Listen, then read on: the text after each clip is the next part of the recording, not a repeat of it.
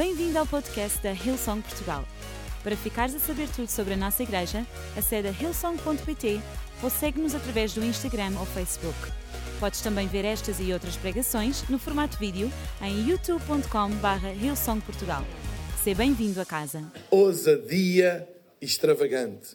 Atos capítulo 4, versículo uh, 10 a 29. Depois irei ler mais um pouco, uh, ainda do capítulo 4, que é um capítulo uh, fantástico dos Atos dos Apóstolos. E a partir do versículo 10 diz assim: Seja conhecido de vós todos e de todo o povo de Israel, que em nome de Jesus Cristo Nazareno, aquele a quem vós crucificastes e a quem Deus ressuscitou dos mortos, em nome desse é que este está diante de vós. Estava-se a referir não só a ele, Pedro, mas também ao coxo que ele tinha acabado de curar no capítulo 3. Ele é a pedra que foi rejeitada por vós, os edificadores, a qual foi posta por cabeça de esquina. E em nenhum outro há salvação, porque também debaixo do céu nenhum outro nome há dado entre os homens pelo qual devamos ser salvos. Então eles, vendo a ousadia, digam comigo, vendo a ousadia, que a ousadia vê-se, não se sente, vê-se. Vendo a ousadia de Pedro e João, e informados de que eram homens sem letras e indotos, se maravilharam e tinham conhecimento de que eles haviam estado com Jesus. E vendo estar com eles o homem que fora curado, nada tinham que dizer em contrário. Todavia, mandando-os sair fora do conselho, conferenciaram entre si, dizendo: Que havemos de fazer a estes homens?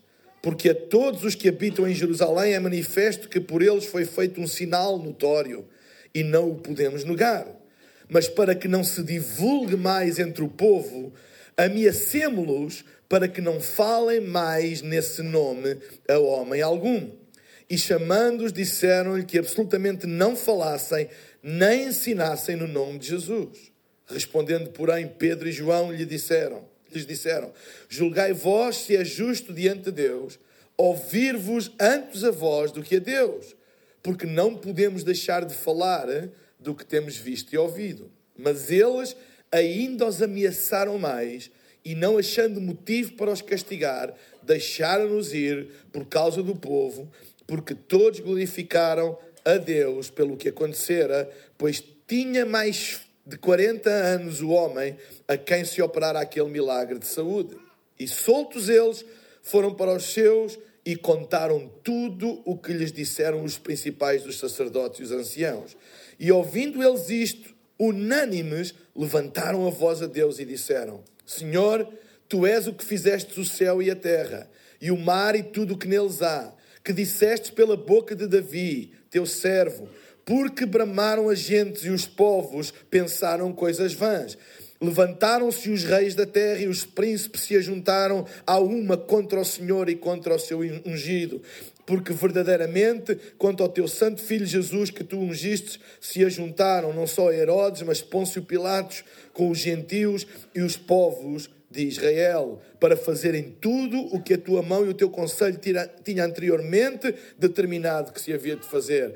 Agora, pois, ó Senhor, olha para as suas ameaças e concede aos teus servos que falem com toda a ousadia a tua palavra. Enquanto estendes a tua mão para curar e para que se façam sinais e prodígios pelo nome do teu santo filho Jesus. Amém.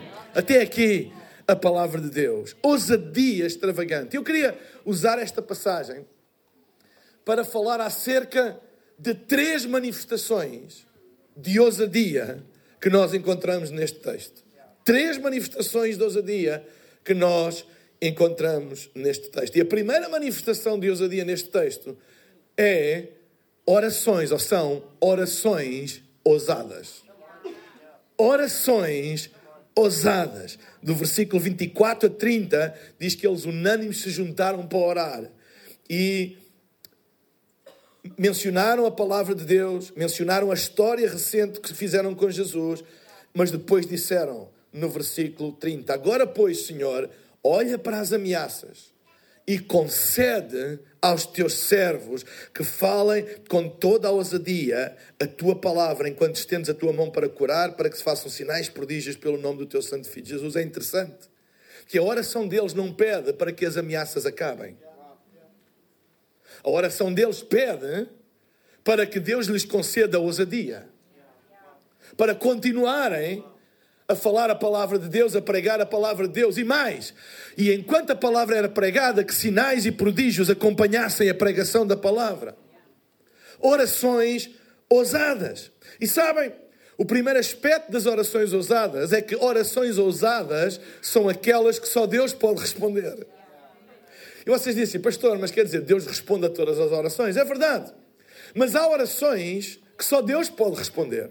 Eu vou dar um exemplo assim meio estrambólico, meio extremista, para toda a gente perceber. Se eu orar a Deus, uh, imaginem, se eu orar a Deus para Deus me dar uh, um relógio, eu posso orar a Deus para Deus me dar um relógio? Eu acho que sim. Não é com certeza a oração mais ousada, mas eu posso. Mas a realidade é que há pessoas que não oram e obtêm um relógio. Ou seja, são orações que outras pessoas podem responder. Certo? É possível. Se eu orar por um casaco, se eu orar por uns ténis, se eu orar... Há coisas que nós podemos orar que qualquer pessoa ou muitas pessoas podem simplesmente obter sem sequer orar. Quando eu falo de orações que só Deus pode responder, são aquelas orações, se não for Deus a responder, ninguém pode responder se eu orar pela salvação do meu filho, só Deus pode responder. Se eu orar para que alguma coisa que parece impossível à razão humana, só Deus pode responder. Então eu hoje gostava de incentivar, e, e nós falamos nisto na noite de oração, que nós possamos fazer orações que são tão ousadas, tão ousadas, que nem nós podemos fazer nada para elas acontecerem, mas só Deus. E sabem, orações ousadas são aquelas que só Deus pode responder. E eu pergunto, será que aqui, nesta manhã, há alguém que está a fazer orações que, se não for Deus a responder, nada vai acontecer? Eu oro a Deus para que neste lugar hajam pessoas que possam fazer orações tão ousadas que só Deus pode responder. E deixem-me dizer, se acontecerem, é porque Deus respondeu. Não há dúvidas nenhumas. São orações ousadas, são aquelas que só Deus pode responder. Outro aspecto das orações ousadas são orações que podem mudar não apenas o nosso destino, mas o destino de uma geração e de uma nação. Muitas vezes as nossas orações são centradas em nós e nas nossas necessidades. E não está errado orar por nós e pelas nossas necessidades, não estou a dizer isso. Mas orações ousadas, orações ousadas são orações que não oram apenas por nós, pelas nossas necessidades. São orações tão ousadas que podem ter um efeito de mudar uma geração, de mudar uma nação. E eu oro a Deus para que na Ilson de Portugal nós possamos fazer orações, não apenas para Deus suprir as minhas necessidades, não apenas para Deus vir ao encontro dos meus anseios, não apenas para Deus abrir portas na nossa vida, mas que sejam orações que possam trazer impacto na geração dos nossos filhos, na geração dos nossos netos, que sejam orações que possam trazer impacto na nação, que a nação seja impactada pelas orações ousadas de um povo povo que acredita que Deus não está aqui apenas para suprir as nossas necessidades. Deus tem um plano para esta nação. Deus tem um plano para Portugal. Deus tem um plano para Lisboa. Deus tem um plano para o Porto. Deus tem um plano para o Algarve. Deus tem um plano para Coimbra. Deus tem um plano para o Alentejo. Deus tem um plano para Aveiro. Deus tem um plano para Chaves. Deus tem um plano para Braga. Deus tem um plano para a nossa nação. Orações que são ousadas de tal maneira que podem podem mudar o destino de uma nação e de uma geração. Eu dou graças a Deus por pais e avós que sempre fizeram orações ousadas e que Deus está a responder, trazendo os seus filhos de volta à casa, os seus netos. Orações ousadas são orações que podem mudar o destino de uma nação e de uma geração. Em terceiro lugar, orações ousadas são orações que nos colocam no coração dos assuntos pelos quais nós estamos a orar. Sabem que eu muitas vezes ouço pessoas orarem por coisas para que outros façam, para que aconteça em outros. Oram para que Deus faça um milagre usando outras pessoas. Para que Deus faça um milagre usando alguém. E ouço muito, Deus envia alguém. E que venha à minha vida e que me traga uma palavra. Deus envia alguém e que venha à minha vida e que me anime. Deus envia alguém para que venha à minha vida e, e, e, e supra uma necessidade que eu tenho. Até pela oferta, coração pela casa, podemos orar, Deus, envia alguém que possa dar uma grande oferta para que as necessidades da igreja, em termos de expansão, sejam supridas. Ou seja, oramos para que Deus faça alguma coisa em alguém. Mas orações ousadas não são essas. Orações ousadas são aquelas que nos colocam no centro da ação da resposta às nossas orações. Deus faz comigo, Deus envia-me a mim. A Bíblia está cheia de orações ousadas, como a oração de Jeremias: Eis-me aqui, envia-me a mim. Se não há mais ninguém, eu vou. Deus, eu quero ser. Neemias fez uma oração ousada. Ele não era engenheiro de reconstrução de muros, mas ele disse: Deus, eu vou reconstruir os muros. Tu não precisas de ter aquilo pelo qual tu estás a orar para que Deus te use para suprir aquilo pelo qual tu estás a orar. Ele não era, Neemias não era engenheiro de muros, ele não era construtor civil, mas disponibilizou-se na sua oração para ser usado na reconstrução do muro e Deus usou. E às vezes nós pensamos que nós só podemos ser resposta à oração com aquilo que temos. Não, nós só podemos ser resposta à oração estando disponíveis nas mãos de Deus. E Deus Deus pode usar a quem nós somos e aquilo que nós temos para suprir as necessidades. Orações ousadas não são aquelas que pedem grandes coisas para que outros façam. São aquelas que pedem grandes coisas para que eu possa fazer. Eu quero estar lá. Eu quero ser a resposta. Que nós possamos sempre orar, seja qual for o assunto, e dizemos assim: Deus, se tu me quiseres usar, nesta área, eis-me aqui. Deus cura pessoas. Se quiseres me orar, eh, usar para orar por alguém, eu estou aqui, Senhor. Não é? Deus cura pessoas e dá uma unção especial ao pastor, dá uma unção especial ao Fred, dá uma unção especial à Priscila Tanaka, dá uma unção especial ao Pacheco, ao Senhor. Não, não, não, não. Deus cura pessoas. E nós, este é um grande objetivo que nós temos para 2020. Nós queremos ver milagres. Nós acreditamos que cânceres vão embora do corpo das pessoas em nome de Jesus, doenças incuráveis. Mas que nós possamos dizer: usa-me a mim, Senhor, usa-me a mim. Orações ousadas são aquelas que nos colocam no centro da resposta a essas mesmas orações e não de fora, porque há muita gente a orar, mas a colocar-se de fora, alguém venha, alguém faça, alguém pague, alguém diga, alguém imponha as mãos. Mas que nós possamos fazer orações e nos chegarmos à frente e dizer: Deus usa-me a mim. Então, orações ousadas são aquelas que só Deus pode responder. Orações ousadas são aquelas que não apenas. Muito obrigado pela tua perspicácia. Orações, e é chazinho, não é água, atenção. E é chá para a voz, certo?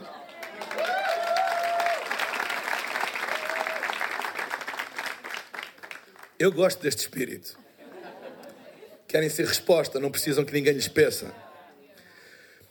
Orações ousadas são aquelas que podem mudar não apenas o teu destino, mas o destino de uma nação e de uma geração. Orações ousadas são aquelas que nos colocam no coração dos assuntos pelos quais nós estamos a orar. E vejam o versículo 29. Agora, pois, ó Senhor, olha para as suas ameaças. E o que é que vem a seguir? e concede aos teus servos que falem com toda a ousadia a tua palavra. Nós vamos para lá na mesma, não é? Ó oh, Senhor, olha para as tuas ameaças e envia um anjo e que lhes dê uma, uma carga de tareia em cima, ó oh Deus. Uh, olha para as suas ameaças e que lhes caia uma praga em cima deles em nome de Jesus. Senhor, olha para as suas ameaças, mas dá-nos a ousadia da gente continuar mesmo com as ameaças a pregar a tua palavra e usa-nos nas tuas mãos. Ou seja, colocaram-se no centro dos assuntos pelo qual estão a orar. E deixa-me dizer, tu nunca vais ver uma resposta extravagante se não te colocares na resposta à oração que tu estás a, a pedir. Se tu não te colocares no centro e dizer eu faço o que for necessário, tu nunca vais ver uma resposta extravagante. Segunda coisa em relação à segunda manifestação de ousadia, a primeira foram orações ousadas. Mas neste texto há outra manifestação de ousadia que foram decisões e ações ousadas. Sabem, todo este problema das ameaças e deles terem intimidade, literalmente, eles prenderam uh, Pedro e João e ameaçaram-nos. Levaram-nos para uma prisão, não tinham nada legal contra eles, mas ameaçaram e intimidaram. Vocês sabem, a intimidação tem o efeito de produzir paralisia através do medo no coração das pessoas. A pessoa sente-se intimidada, não aconteceu nada, mas a intimidação, não é? é quando vocês vão passar e veem um cão e ele começa. Ele ainda não mordeu, não fez nada, mas ele está a intimidar. E a tendência é parar. Porque a intimidação provoca paralisia. Intimidação tem um objetivo: parar a ação da pessoa à qual nós intimidamos. E deixem-me dizer: se a arma que o inimigo usa é esta, sabem porquê? Porque ele não tem outra. E usa como ninguém intimidação. E todo este problema começou quando Pedro e João curaram um coxo à porta do templo, chamada Porta Formosa. Tinha um coxo de nascença a pedir e pedia esmola e lembram-se da história? Pedro e João disse, prata e ouro não tenho, mas isto que tenho te dou em nome de Jesus de Nazaré, levanta-te e anda. E diz que mesmo ali pregou o Evangelho. E diz a palavra de Deus no início do capítulo 4 que cerca de 5 mil pessoas receberam Jesus só naquela pregação. Se vocês pensam que 5 mil pessoas num ano é um grande objetivo, Pedro fez isso num dia. Estão-se a rir? Pedro fez isso num dia, sem preparação. Chegou lá, curou um doente, pregou o Evangelho e só naquele dia, através daquela pregação, 5 mil pessoas, diz, está relatado no, capítulo, no início do capítulo 4 da palavra, de, de Atos dos Apóstolos. Então, tudo começou com isso. E isso assustou as autoridades, os religiosos da altura. E prenderam Pedro e João, ameaçaram-nos, intimidaram-nos. Mas sabem, uma fé insípida é aquela que nos inibe de decisões ousadas. Porque esta decisão, reparem bem, esta decisão de à porta do templo virar-se para um mendigo que estava a pedir esmola, que era a coisa mais normal. Na porta dos, dos templos passava muita gente e eles podiam ter uma boa receita das esmolas. E vira-se para ele e diz: Prata e ouro não tenho, mas o que tenho eu te dou em nome de Jesus Cristo, levanta-te e anda. Isto é preciso ter ousadia. Digam o que disserem, é preciso ter ousadia.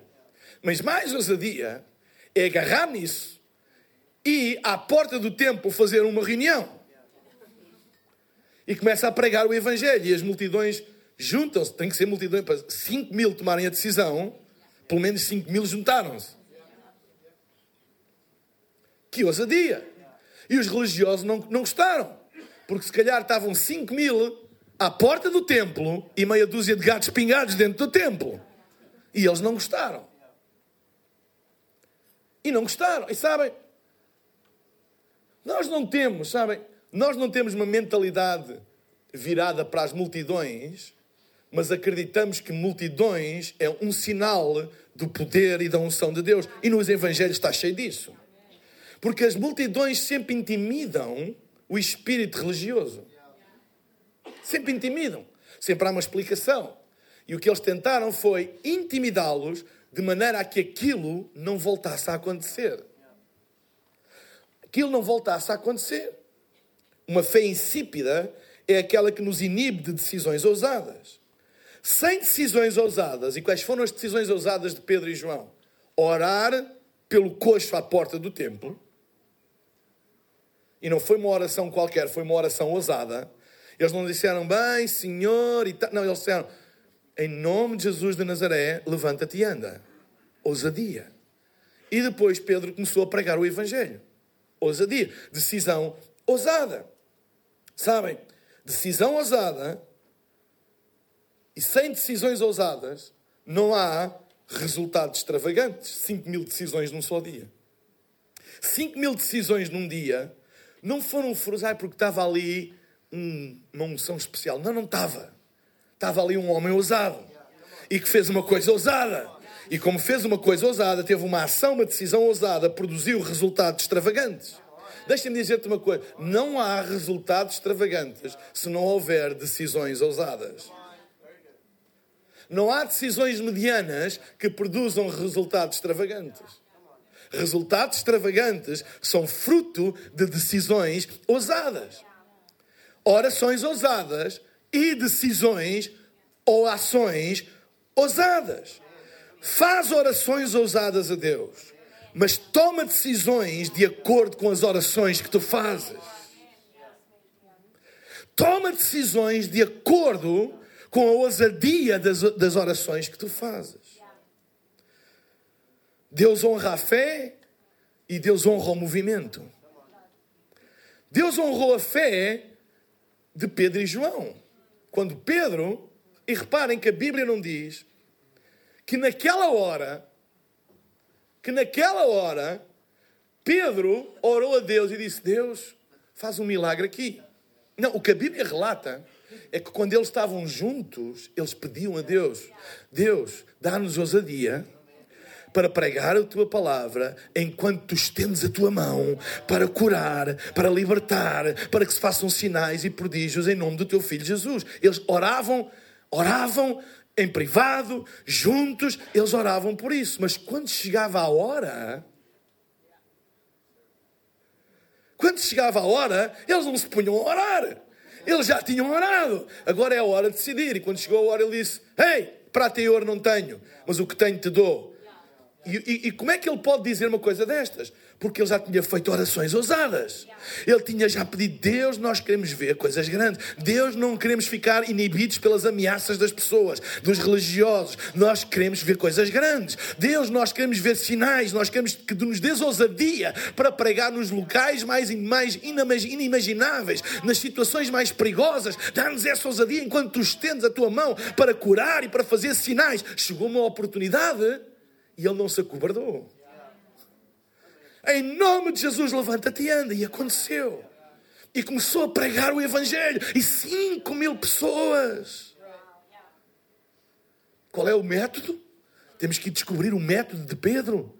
Qual é o método para que 5 mil pessoas se convertam? Não digo num ano, mas num dia. Qual é o método? Qual é a estratégia? Uh, como é que, qual é a técnica de oração que ele usa para, para curar os doentes? Como é que ele faz? Impõe as mãos assim, assim, assim, as duas, uma, dois dedos. Como é que ele faz? Isso vale zero. O segredo daquilo estava em orações que foram feitas extravagantes, ousadas, e que produziu ações e decisões ousadas. E Deus honrou a fé deles. Toma a decisão ousada hoje de dares a tua vida a Jesus. E terás um resultado extravagante: salvação e eternidade. A eternidade é uma extravagância de Deus para nós. A eternidade é dizer, viver para sempre na presença de Deus.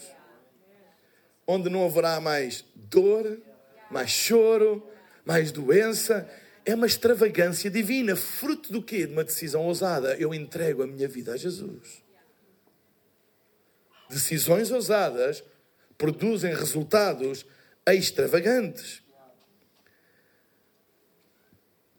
Deus tomou a mais ousada decisão do universo: dar o seu único filho. Vocês querem decisão mais ousada para um pai do que entregar a vida de um filho em favor de outro, foi uma decisão ousada. Mas olhem para o resultado. extravagante. Deus amou o mundo de tal maneira que deu o seu único filho. Decisão extravagante. Agora olhem o resultado. Para que todos aqueles que nele creem não morram, mas tenham vida eterna. Resultado extravagante. A Bíblia diz no capítulo 4 de Atos, no versículo 31, e diz: E tendo eles orado, fizeram oração, tendo eles orado, moveu-se o lugar em que estavam reunidos, todos foram cheios do Espírito Santo, e agora reparem, e anunciavam com ousadia a palavra de Deus. O resultado da oração e de serem cheios do Espírito Santo foram decisões e ações ousadas. Diz que pregavam com ousadia, não pregaram com. Ai, não, não podemos dizer Jesus, temos que dizer a energia. Não podemos dizer que é uma igreja, temos que dizer que isto é um, uma comunidade, que isto é um, sei lá, é um clube, que é um, sei lá, inventem os nomes que quiserem. Uh, nós não podemos uh, uh, dizer que é a Bíblia, nós não podemos. Não... Ei! Onde é que está a ousadia da igreja que se levanta? Que nós nunca tenhamos vergonha de quem nós servimos e de quem nós pregamos. Pregar com ousadia. Se nós não pregarmos com ousadia, não há resultados extraordinários. Podemos ter tudo muito bonito, tudo muito arranjadinho, tudo muito preparadinho. Mas se não está lá a ousadia da pregação, a ousadia da fé, resultados não são extravagantes. Nós estamos a orar por resultados extravagantes. Nós temos visto algumas coisas extravagantes. Fruto de decisões e de ações ousadas. Ter a ousadia de as tomar. E Deus sempre responde com extravagância. Amém? Então, três aspectos da ousadia: orações ousadas, ações e decisões ousadas. E, em terceiro lugar, generosidade ousada. Vejam o que diz mais à frente, no capítulo 4, versículo 32 a 35. E eram um o coração e a alma da multidão dos que criam. E ninguém dizia que coisa alguma do que possuía era sua própria mas todas as coisas lhe eram comuns. E os apóstolos davam com grande poder testemunho da ressurreição do Senhor Jesus, e em todos eles havia abundante graça. Não havia, pois, entre eles necessitado algum, porque todos os que possuíam herdades ou casas, vendendo-as, traziam o preço de que fora vendido e o depositavam aos pés dos apóstolos. Generosidade completamente extravagante orações extravagantes, produziram ações e decisões extravagantes e uma generosidade extravagante. Este relato de Atos dos Apóstolos, capítulo 4, que mostra claramente estes três aspectos da extravagância, da, desculpem, da ousadia, é, é uma das passagens mais fascinantes do livro de Atos. Porque resume, no fundo, aquilo que governava a direção da igreja primitiva em Atos dos Apóstolos. E esta demonstração de generosidade é de uma extravagância hum, sem limites. As pessoas estavam tão comprometidas com aquilo que oravam e com aquilo que decidiam que não se importavam até de vender propriedades suas para que aquilo se cumprisse. Isto é uma coisa completamente fora a mentalidade dominante não é só de agora, da altura. Ou vocês pensam que naquela altura, ai, ai, é normal. Há pessoas que falam disto como se naquela altura fosse cultural. Qual cultural? Nunca foi cultural o homem ser generoso. Era anticultura. Provocava espanto nas pessoas. Resultados extravagantes vêm de generosidade ousada. Há muitos níveis de generosidade e todos os níveis de generosidade são bons. Qualquer ato de generosidade é um bom ato de generosidade. Mas a Bíblia fala aqui de uma generosidade extravagante. Mas deixem-me dizer que só generosidade ousada produz resultados extravagantes. Toda a generosidade produz bons resultados. Não há nenhum tipo de generosidade que produza maus resultados. É impossível. De uma semente boa não pode sair uh, fruto mau. Qualquer generosidade produz bons resultados. Dar um copo de água a quem tem sede é um ato de generosidade, produz bom resultado. Ajudar alguém a, atravessar uma estrada é um ato de generosidade. Não é um ato de generosidade extravagante, mas é um ato de generosidade e produz bom fruto. Toda a generosidade produz bom fruto. Mas resultados extravagantes vêm de generosidade ousada. É quando nós colocamos à prova quem Deus é. Sabem, não há ninguém mais extravagante e mais ousado em generosidade do que Deus. Sabem, quando a gente olha aqui e diz assim, bem, estes apóstolos eram mesmo doidos de carola. Eles vendiam as coisas que tinham e traziam. E pensando, uau! Mas deixem-me dizer uma coisa. Isto comparado com aquilo que Deus fez por nós. Sabem, pode nos custar muito vender uma propriedade nossa para semear, para dar numa oferta. Custa muito, certeza absoluta. Mas dar um filho. Se nos pusessem assim, olha, queres ter a tua casa ou o teu filho? É que nem se compara.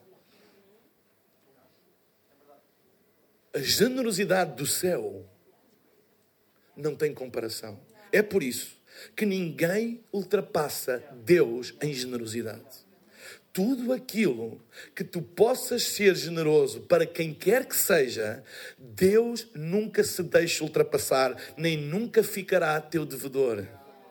Porque é impossível ultrapassar Deus em generosidade. Porque alguém que se dispõe a dar o seu filho e a única coisa que o move é amor, nem garantia de troca ele tem. E a realidade é essa. Não tem garantia de troca, não tem garantia que todos aqueles pelo qual o seu filho foi enviado vão reconhecer. E mesmo assim, incondicionalmente, ele dá. Como é que alguma vez Deus vai deixar que a semente de generosidade de alguém volte para trás vazia? Nunca. Nunca. Por causa de quem ele é. Há pessoas que às vezes olham porque dizem assim, e é verdade. Dizem, generosidade é uma lei. É uma lei espiritual. Aquilo que tu semeias, tu colhes. Aquilo que tu dás, tu recebes. É verdade. É uma lei. Mas às vezes as pessoas falam disto quase como que uma coisa muito técnica. Matemática, exatamente. Mas não. A generosidade é uma lei porque saiu do coração de Deus. É o próprio Deus que está por detrás a sustentar essa lei. Não é uma coisa de toma lá, dá cá, toma lá um, um, um chouriço, dá cá um porco. Não é nada disso. Tem a ver com o coração de Deus. Deus foi generoso ao ponto de dar sem garantia nenhuma daquilo que ia receber em troca e mesmo assim não hesitou nem um segundo. Tudo o que é generosidade tem o backup de Deus. Tudo. É por isso que a Bíblia diz que Deus não se esquece de nenhuma das nossas pequenas boas obras. Nem da mais pequena, Ele se esquece. Mas generosidade eh, ousada produz resultados extravagantes. Sabem? Que nós sejamos sempre uma igreja ousada em generosidade. E ousada em generosidade reflete-se de muitas maneiras. E eu não estou a falar apenas na oferta coração pela casa. Eu estou a falar de nós, como igreja, termos uma atitude de generosidade. E a primeira atitude de generosidade que nós, como igreja, devemos ter é para com aqueles que não são igreja. E a generosidade maior que nós podemos ter é receber alguém como família quando eles não são família é receber de braços abertos quando eles não têm direito nenhum de ser recebido de braços abertos, mas é um ato de generosidade porque reconhecemos que é Deus que está nas coisas. Entendem o que eu estou a dizer?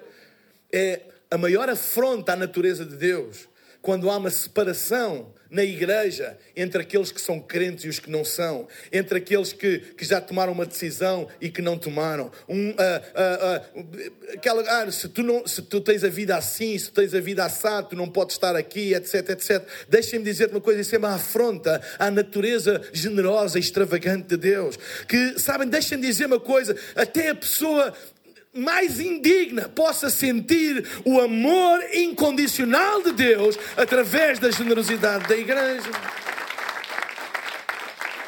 Que nós possamos sempre ser generosos em relação a isso. E isso implica recursos. Eu vou dar um exemplo.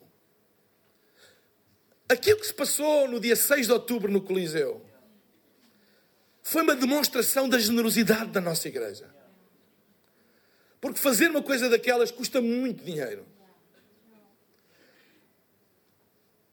E nós poderíamos ter ganho algum dinheiro vendendo bilhetes, não é? Nós fizemos pré-reservas, 2 uh, euros, façam as contas e vejam. Podíamos ter transformado num concerto, encheríamos com certeza de crentes e de crentes de outros lados e de outras igrejas, etc. E bem-vindos todos. Mas sabe uma coisa? A nossa missão não é essa. Não é entreter crentes de outras igrejas. A nossa missão é abrir as portas do Evangelho para a cidade. Se isso custa, custa. Se isso custa dinheiro, custa. Mas é um ato de generosidade. Nós estamos aqui para abençoar a nossa cidade. E eu acredito que aquilo que se passou foi um ato de generosidade. Muitas pessoas perguntaram: assim: olha, os custos foram cobertos? Claro que não foram cobertos. Claro que não. Mas foi intencional, foi planeado, foi intencional do nosso coração. Porquê? Porque o nosso desejo não era obter alguma coisa, o nosso desejo era dar à cidade alguma coisa. Vocês entendem? E este deve ser sempre o nosso coração. Mesmo quando nós trazemos oferta coração pela casa, não é para nós, para dizer que temos, é para que possamos ter força, capacidade de abençoar a cidade, a cidade de Lisboa, a cidade do Porto, a cidade de Aveiro, possamos abençoar a região do Algarve, a cidade de Coimbra, nós possamos fazer alguma coisa para que as pessoas livremente possam ter acesso ao Evangelho. Quando nós oramos por um novo auditório, não é para dizer que temos um novo auditório, oramos para que mais pessoas, sabem, eles não vão pagar nada pelo novo auditório. É um ato de generosidade nossa. E, e sabem, se nós tivermos uma mentalidade só de pensar em nós, nós podemos, então, mas isto para nós está bom. Para as minhas necessidades da minha família está perfeito. Então e os outros? E aqueles que não têm Jesus? E os milhares e milhares e milhares e milhares que ainda não tiveram uma oportunidade de entrar numa igreja como a nossa? Se não há espaço, eles entram onde? E quem é que vai semear isso na vida deles? Quem é que vai pagar o um novo auditório, o equipamento, para que eles, sem pagar nada, possam receber? É uma igreja generosa que não importa o custo. De dizer, Deus, não importa se é para ver isso, que assim seja, Senhor. Por isso eles davam tudo o que eles tinham. E não foi por acaso que em meia dúzia de anos o Evangelho se expandiu praticamente pelo mundo todo conhecido na altura.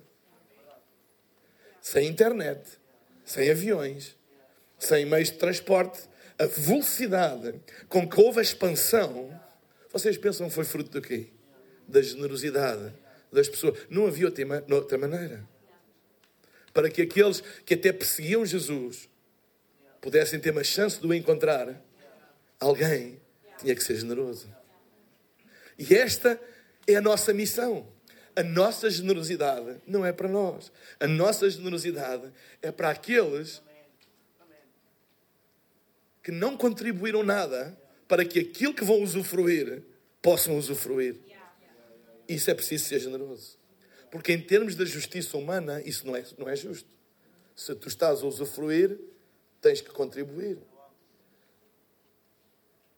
E há pessoas que pensam que ser dizimista ou dar ofertas, etc., é uma questão de justiça. Se todos estamos a usufruir, então todos devemos contribuir. Tem um quê de justiça humana, mas isso é muito, isso é muito redutor.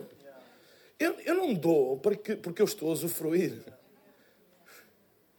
Eu dou para que aqueles que ainda não usufruem e que não contribuíram para nada para usufruir possam livremente usufruir. E quando isso acontece no coração de uma pessoa,